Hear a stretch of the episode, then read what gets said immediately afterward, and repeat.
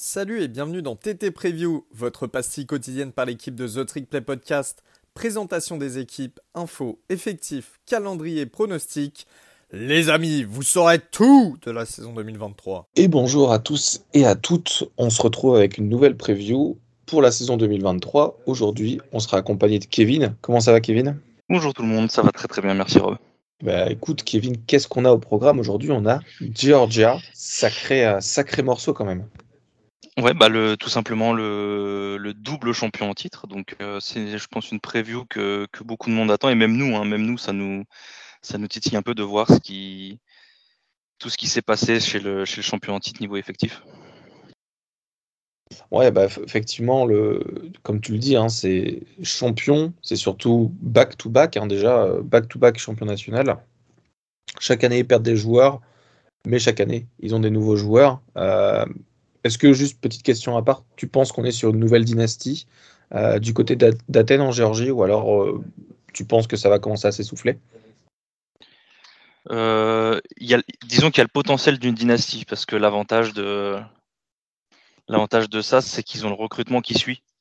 Ils ont l'air d'avoir un coaching staff qui a trouvé, qui a trouvé la recette dans le sens où on sait que Guillaume s'amusait beaucoup à, à vanner Georgia et, parce qu'ils avaient toujours les classes de recrutement mais qu'ils ne gagnaient jamais. Là, s'ils continuent d'avoir les mêmes classes de recrutement et qu'ils gagnent, euh, ça risque de pas être Jojo et, et en NCA, on sait que le succès appelle le succès, donc ça peut, ça peut faire effet boule de neige et, comme tu le disais, potentiellement une, une nouvelle dynastie. Ouais, bah clairement, surtout que quand on voit les, les, joueurs qui arrivent, on va en parler effectivement. Hein. On, se dit que dès qu'ils en perdent un, dès qu'ils perdent une classe de recrutement, bah, il y a une nouvelle qui arrive. Et finalement, eh ben, comme tu dis, ils ont trouvé la recette. Hein. Euh, et cette recette, c'est quoi? C'est une défense qui, est, qui fait partie des meilleures du pays et une attaque qui est dominante justement, en, parlant de défense, euh, c'est la meilleure défense du pays pour la deuxième année consécutive. On peut rajouter euh, Iowa dedans, si tu veux, mais quand on voit le potentiel des joueurs de Georgia, c'est quand même tout simplement injouable. Hein. Quand, on voit, quand on voit du Carter, du Smith, du Kelleringo, rien que ça en défense, tout de suite, ça donne vraiment une, un, un, surplus de, de, de, crédit offensif euh, qui est quand même euh, injouable. Euh, et surtout, voilà, bah, on a Kirby Smart qui a, qui a, trouvé la recette. Et surtout, bah, la recette, en fait, c'est, comme on l'a dit, une grosse défense, attaque dominante, mais également, ils arrivent à gérer leur moment dans les cupcakes et surtout à être présents et très performants dans les gros matchs. c'est jamais une équipe qui déçoit. Là, récemment, hein, c'est pas une équipe qui déçoit dans les, gros matchs. Donc, quand on voit les playoffs et les finales de SEC ou les gros match-up, euh, ils sont toujours au niveau, toujours au rendez-vous. Et il n'y a pas ce petit flottement de Ah, ok, il faut qu'on se remette au niveau parce qu'on a joué 4 cupcakes avant. Euh, ils ont joué Vanderbilt, euh, une université nulle, et, voilà. Euh, là, je pense que, que, la recette, elle est toute trouvée et que ça marche plutôt bien. Forcément, qui dit grosse saison, dit évidemment départ. Euh, D'un point de vue joueur, à la draft, ça perd énormément de joueurs. Donc, il y a 15, une quinzaine de joueurs qui sont partis de ce côté-là. Euh, on a Stetson Bennett, notamment le quarterback euh, des deux dernières années et des deux derniers titres, hein, euh, qui était super propre, qui faisait pas trop d'interceptions, qui est parti chez les Rams à la draft. On a également Broderick Jones qui est parti chez les Steelers, Darnell Washington, le tight end qui est parti chez les Steelers également. On a Warren McClendon, le guard qui est parti chez les Rams, et finalement Kenny McIntosh, le running back qui est parti chez, les Seahawks. Donc, on a quand même des gros noms au niveau de l'attaque, mais je pense que le plus gros des départs, ça va se jouer en défense. Hein. On a Jalen Carter, donc le defensive tackle, qui était le meilleur joueur de la draft hein, cette année-là. Euh, talent générationnel, quelques problèmes extrasportifs dont on ne va pas en reparler, hein. euh, mais c'était un joueur fantastique sur les deux dernières années pour, euh, Georgia. C'est une grosse perte. Il est drafté très haut à la draft, mais du coup, forcément, il y aura une rotation qui, va arriver. On a également Nolan Smith, le linebacker edge peu comment vous voulez le, catégoriser, qui, est parti aux Eagles également, hein, donc euh, le leader défensif des deux, dernières, années, malgré la blessure. Ça fait quand même mal de perdre ça. Euh, finalement, on perd euh, une, paire de DB, euh, on perd Kelleringo, Christopher Smith et Robert Bill, euh, qui jouaient un peu safety linebacker euh, en hybride. Donc, ça fait beaucoup de départs sur la, sur, la défense. Au niveau des joueurs, donc à voir, Kevin en parlera sur comment est-ce que Georgia va réussir à combler tout ça. Et au niveau du coaching staff, euh, je pense le gros départ notable, c'est euh, Ton Monken, le coordinateur offensif, et celui qui appelait les jeux du côté d'Athènes en Géorgie, qui part pour la NFL chez les Ravens. Donc euh, un tout nouveau, toute nouvelle attaque, en tout cas en termes de, de QB, également de coordinateur offensif. Donc à voir, à voir comment ça se passe. Kevin, tu nous parles un peu des arrivées, parce que là, il y a beaucoup, beaucoup de départs, des très grandes, très grandes pertes. Est-ce que les arrivées, ça va réussir à combler tout ça? Bah, Georgia, ils ont un peu cet avantage bah, depuis quelques années, comme je disais tout à l'heure, de certes, ils ont souvent pas mal de départs de par le des départs en pro, on va dire, de par le fait de la, grosse performance de, leur équipe. Mais l'avantage aussi, c'est qu'ils arrivent à récupérer de très bons joueurs. Et là, du coup, niveau arrivée, ben on va pas forcément parler du transfert portal parce que pour l'instant ils sont pas trop trop actifs dessus. Ils sont plutôt actifs sur ce qu'on appelle le recruiting trail, donc tout ce qui est recrutement sur les, joueurs de high school. Et pour le moment, euh, Georgia est, la deuxième meilleure classe de, recrutement du pays en 2023. Euh, ils ont que, enfin que, non, ils n'ont pas que 26. Ils ont 26, 26 euh, lycéens déjà, déjà enrolled à, Athens pour la classe de 2023, dont 5 joueurs 5 étoiles. Euh, donc, ils sont euh, Damon Williams, le edge rusher qui en provenance de Floride. Euh, troisième joueur national. pardon, 20e joueur national. Troisième à sa position. Il y a Rylan Wilson, le linebacker, qui vient de Tallahassee, lui aussi en Floride, du coup. 27e joueur national. Ensuite, il y a un tackle, Monroe Freeling en provenance de Caroline du Sud, 32e joueur national. Jonel Aguero, safety, en provenance du MA, c'est Massachusetts, si je ne dis pas de bêtises. Donc, c'est 37e joueur national. Et ensuite, le dernier 5 étoiles, c'est Jordan Hall, le D-line en provenance de Jacksonville, aussi en Floride, 39e joueur national. Comme vous le voyez, un gros, euh, terrain de recrutement euh, de l'autre côté de la frontière euh, pour Georgia qui va beaucoup recruter en Floride. Là, ils ont trois de, leurs, trois de leurs gars qui sont 5 étoiles. Surtout à noter, c'est qu'ils ont quatre de leurs 5 étoiles qui sont des défenseurs. On sait que c'est la, marque de Georgia ces dernières années bah, d'avoir la meilleure défense du pays euh, et d'envoyer euh, les 11 starters à la draft plus ou moins. Donc euh, voilà, c'est ce que fait Kirby Smart, c'est ce qu'essaye de faire Dan Lanning aussi avec Oregon. Donc ça fonctionne pour l'instant, ils n'ont pas de raison d'arrêter ça.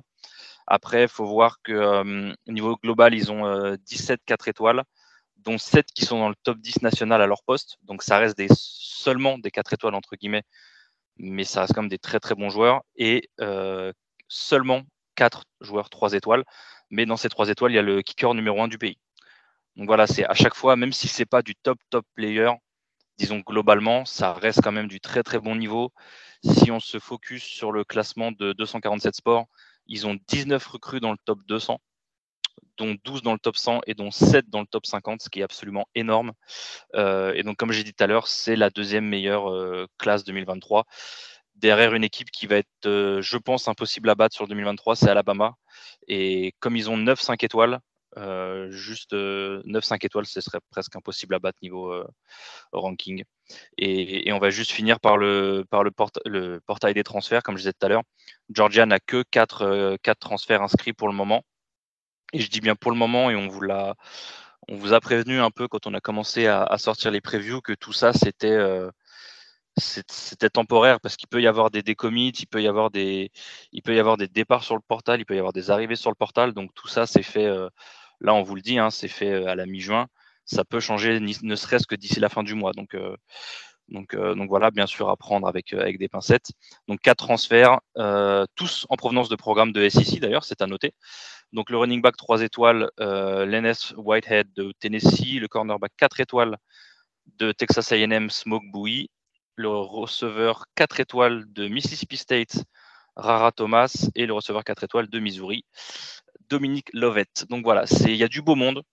Encore une fois, je pense que la hum, Georgia devrait continuer, euh, devrait continuer à, bien performer. En plus, on va y venir après euh, quand on va voir le calendrier qu'ils ont, mais voilà, ils ont tout ce qu'il faut. Comme je disais tout à l'heure, maintenant ils ont cette recette. Ils ont trouvé comment faire, comment gagner, comment développer les joueurs. Et il n'y a pas de raison que ça s'arrête. Moi, je pars du principe que maintenant, ils sont dans ce genre d'équipe où il y a des équipes, c'est tant qu'ils m'ont pas prouvé qu'ils sont capables d'être constants dans, le, dans les choses bien, bah, j'aurais pas confiance. Georgia, pour moi, c'est l'inverse. C'est tant que personne n'a été capable de les battre, il n'y a pas de raison de, douter. Tu vois, l'année dernière, on a beaucoup douté.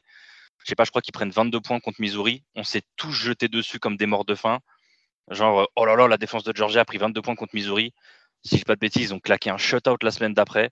Donc, euh, voilà, c'est. et puis, en plus, quand on regardait le match, en fait, personne regardait le match parce que c'était un Georgia Missouri, mais euh, en fait, euh, ils, ont, ils ont sorti leur attaque, leur défense, genre après la première série, et ils ont fait jouer que les remplaçants. Donc mm. ça va, c'était correct. Quoi. Ouais, donc euh, ouais, c'est ça. Ils mettent, euh, ils mettent 42-10 contre, euh, contre Auburn la semaine d'après. Ils mettent 55-0 à Vanderbilt deux semaines après. Donc, donc voilà, c'est encore une fois, je, ne suis pas vraiment inquiet pour eux. Et tant que, tant que personne n'aura été, n'aura montré à tout le pays qu'ils sont capables de les battre, il n'y a pas de raison de s'en faire pour eux. Ouais, bah justement, là, là on, parlait un peu du, du, calendrier. Avant de parler du calendrier, parlons un peu des, des joueurs qui vont faire cette équipe de Georgia. On l'a dit, hein, c'est très très très performant partout, mais ça amène quand même des questions. Euh, au niveau du, du, rooster, justement, la grosse question, ça va être la question du poste de quarterback. Qui sera titulaire? Euh, Kevin, tu as une petite idée de toi qui sera titulaire? Ou alors tu dis, bon, on verra un peu le jour de la, première au jour du premier match? Le problème, c'est qu'on a, on a été beaucoup à spéculer il y a, ben, on va dire, il y a deux ans de ça et où, soyons honnêtes, personne n'avait vu Stetson Bennett euh, en tant que titulaire. Avec euh, tous les jeux. Je me rappelle plus exactement de qui ils avaient, mais si je dis pas de bêtises, euh, alors ça c'était un peu plus avant, mais c'est vrai qu'ils avaient Justin Fields avant qu'il avant transfère. Ils avaient Newman. Ils avaient, non, Newman, ça fait longtemps, non? Euh, je sais plus. Attends, je l'avais tout à l'heure. Ah, c'est dommage, je l'ai plus là. Mais en tout cas, là, ils ont, pour l'instant, dans le roster officiel sur le site de Georgia, ils ont 5 quarterbacks. Donc, je te dis pas de bêtises. Ils ont Brock Van, Brock Van pardon, le, le redshirt sophomore. Ils ont Gunner Stockton, le redshirt freshman. Ils ont Carson Beck, le junior. Ils ont Jason Muskamp, le junior. Et ils ont euh, Colin Drake, le redshirt sophomore. Donc, logiquement, ça devrait se battre entre les juniors, entre les deux plus anciens. Euh, en sachant que je suis en train de vérifier, je pense que Jackson Muscamp, le, si le nom vous dit quelque chose, c'est normal. Il y a, ce sera à vérifier, mais je pense que c'est le fils du, célèbre coach de, de, CFB. Mais moi, je mettrais une pièce sur Carson Beck. On va savoir pourquoi. Hein, après euh, si le, le, népotisme en, en, CFB, on ne sait jamais, mais euh, mais je vois Carson Beck pour moi, c'est celui qui est le plus avancé dans le, dans le développement et dans ce que dans ce que veut faire Georgia. Donc euh, je suis d'accord. Plus il a déjà eu quelques reps, quelques reps l'année dernière dans, le, dans cette attaque. Après, certes, le, coordinateur offensif change, donc le play calling va peut-être changer.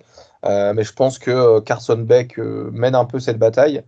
Et on n'est pas à l'abri de, Brock Van Dagriff. Hein. Brock Van Dagriff, qui, est le, qui est un QB 4 étoiles, cinquième QB de sa classe, qui a priori a une, une bonne connexion avec Brock Bowers, notamment sur les camps de pré-saison. Donc euh, ça peut, sachant que euh, Van Garif, s'il se dit, euh, si l'attaque se dit, ok, bah on va jouer à fond sur Brock Bowers, peut-être que Van Garif qui a une meilleure connexion que Carson Benz, Beck, pardon, avec lui, potentiellement, qui pourra avoir quelques reps également. donc je pense que voilà, ça va jouer entre 1 et 2, un peu comme à l'époque. il y avait eu avec Oregon entre, entre Thompson et, Nix, on ne savait pas trop qui allait starter. Ensuite, ça s'est vraiment décanté en, début de saison. Euh, du côté du coup QB, grosse question, mais potentiellement euh, Carson ben, ben, Beck. Pardon. Euh, au poste de running back, on aura un duo de running back entre Keldal Milton et des jeunes Edwards. Keldal Milton qui prendra la plupart des reps, hein, sachant qu'il était derrière McIntosh l'année dernière, donc il aura, il y aura pas mal de, de, portée, il y a déjà dans l'attaque. Et surtout, il va courir derrière une, line qui est dominante, comme à son habitude. Hein. Georgia, sur les, les 5-6 dernières années, c'est des O-line qui sont dominantes au possible, même en sec, avec de la D-line qui est, qui est bouillante. Donc, courir derrière ça, c'est toujours un, plaisir pour les running backs. Et je pense que la force de l'équipe, on peut être d'accord pour le dire, hein, c'est le poste de receveur tight Kevin, je te, partage deux noms et je vous le partage à tout le monde, hein, mais euh, on a Lan McConkey qui est un incroyable receveur, euh, qui est, euh, qui est un tout petit peu petit, c'est le, receveur blanc dans le slot là qui va pouvoir nous marquer des TD de partout.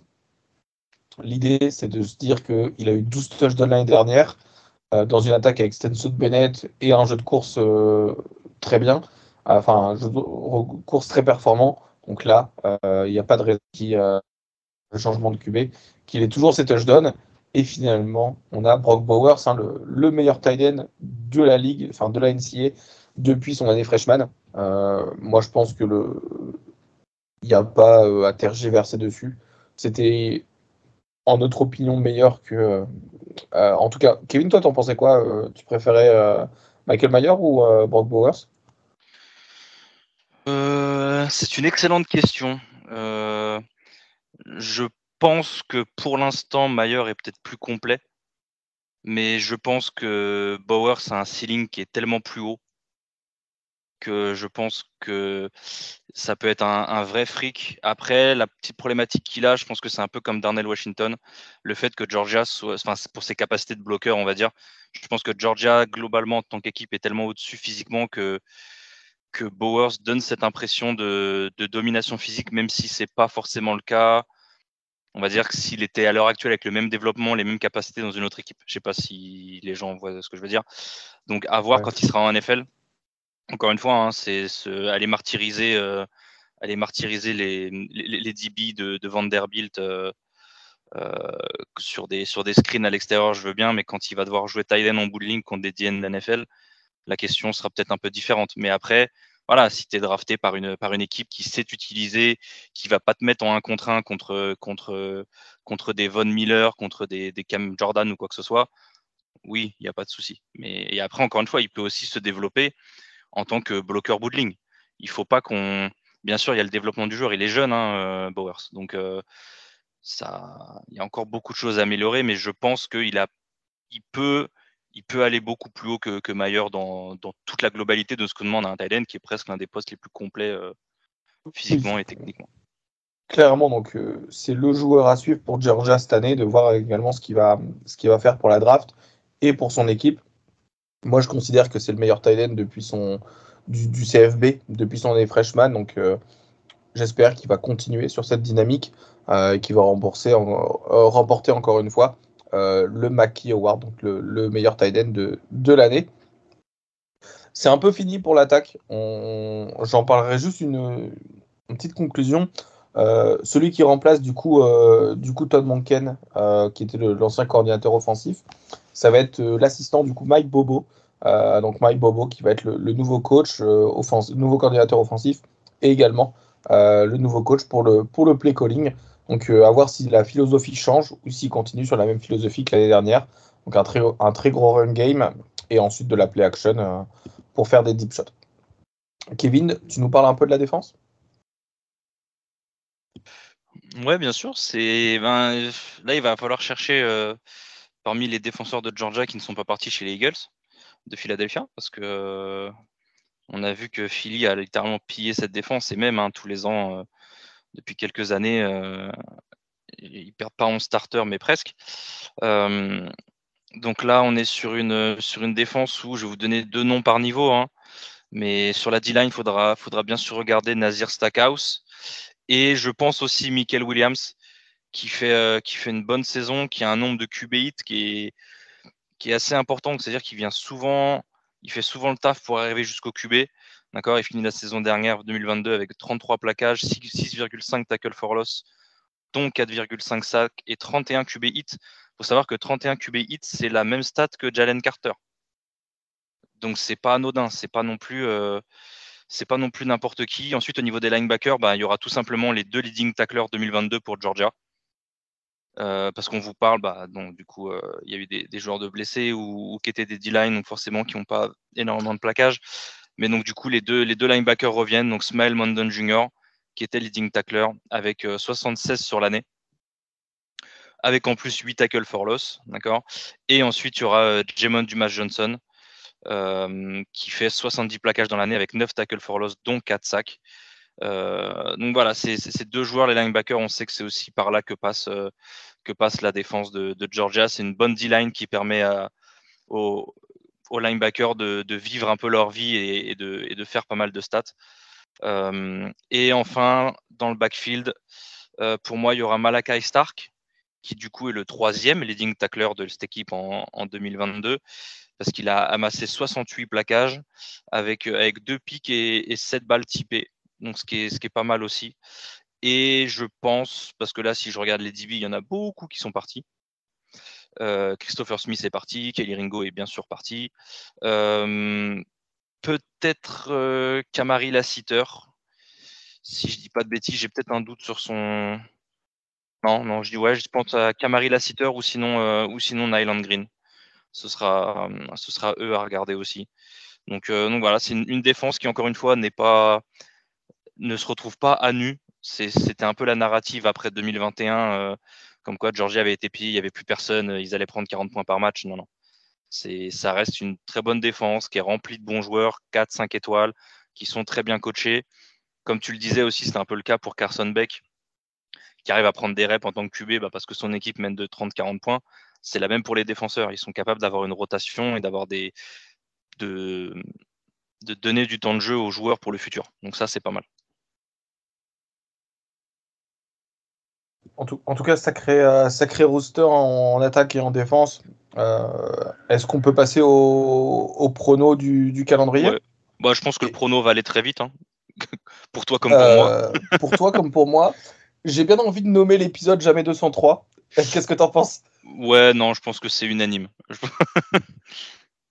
en tout cas, pour la saison régulière, euh, je vous fais rapidement le calendrier. Hein. On a UT Martin, Ball State, South Carolina, UAB à domicile. Donc, euh, ça fait 4 quatre, matchs à domicile. 4 matchs de l'année à domicile, ouais. Et c'est 4 euh, matchs en 4 victoires, quoi. Ensuite, ça va se déplacer à Auburn, ça reçoit Kentucky, ça se déplace à Vanderbilt. Le bye week qui tombe au meilleur des moments avant Florida. Florida. Guigui va encore gueuler. Ouais, juste euh, Guigui va encore gueuler. Et en soi, ils ont pas trop il n'aura pas trop tort. Parce que la meilleure équipe qui a un bye week avant de jouer, son plus gros rival euh, dessus, c'est vrai que c'est un peu. Euh, en terrain neutre. petite question dessus. Enfin bref, ensuite ça enchaîne Missouri, Ole Miss et ça va finir deux saisons, à enfin les deux derniers matchs à l'extérieur, à Tennessee et à Georgia Tech. Euh, bon, le bilan, on le fait, on va pas faire match par match parce que sinon c'est victoire, victoire, victoire, victoire. Euh, donc, euh, Kevin, tu prononces 12, tu pronostiques 12-0 Ouais. Est-ce que tu as, un match compliqué en vue ou que, bah. que du blowout? Bah, je t'avoue que et du coup je viens de regarder et, et, et c'est je crois que c'est comme l'année dernière comme en 2022, Florida et Georgia sont en bye week avant de se jouer. Donc ça peut avoir son importance. Ah bah euh, ça va, Guy qui pètera pas de câble. ben, tu vois, je voyais Florida. Je me suis dit, bah, dans leur, vu, vu, les, vu ce qu'ils ont, euh, peut-être Tennessee.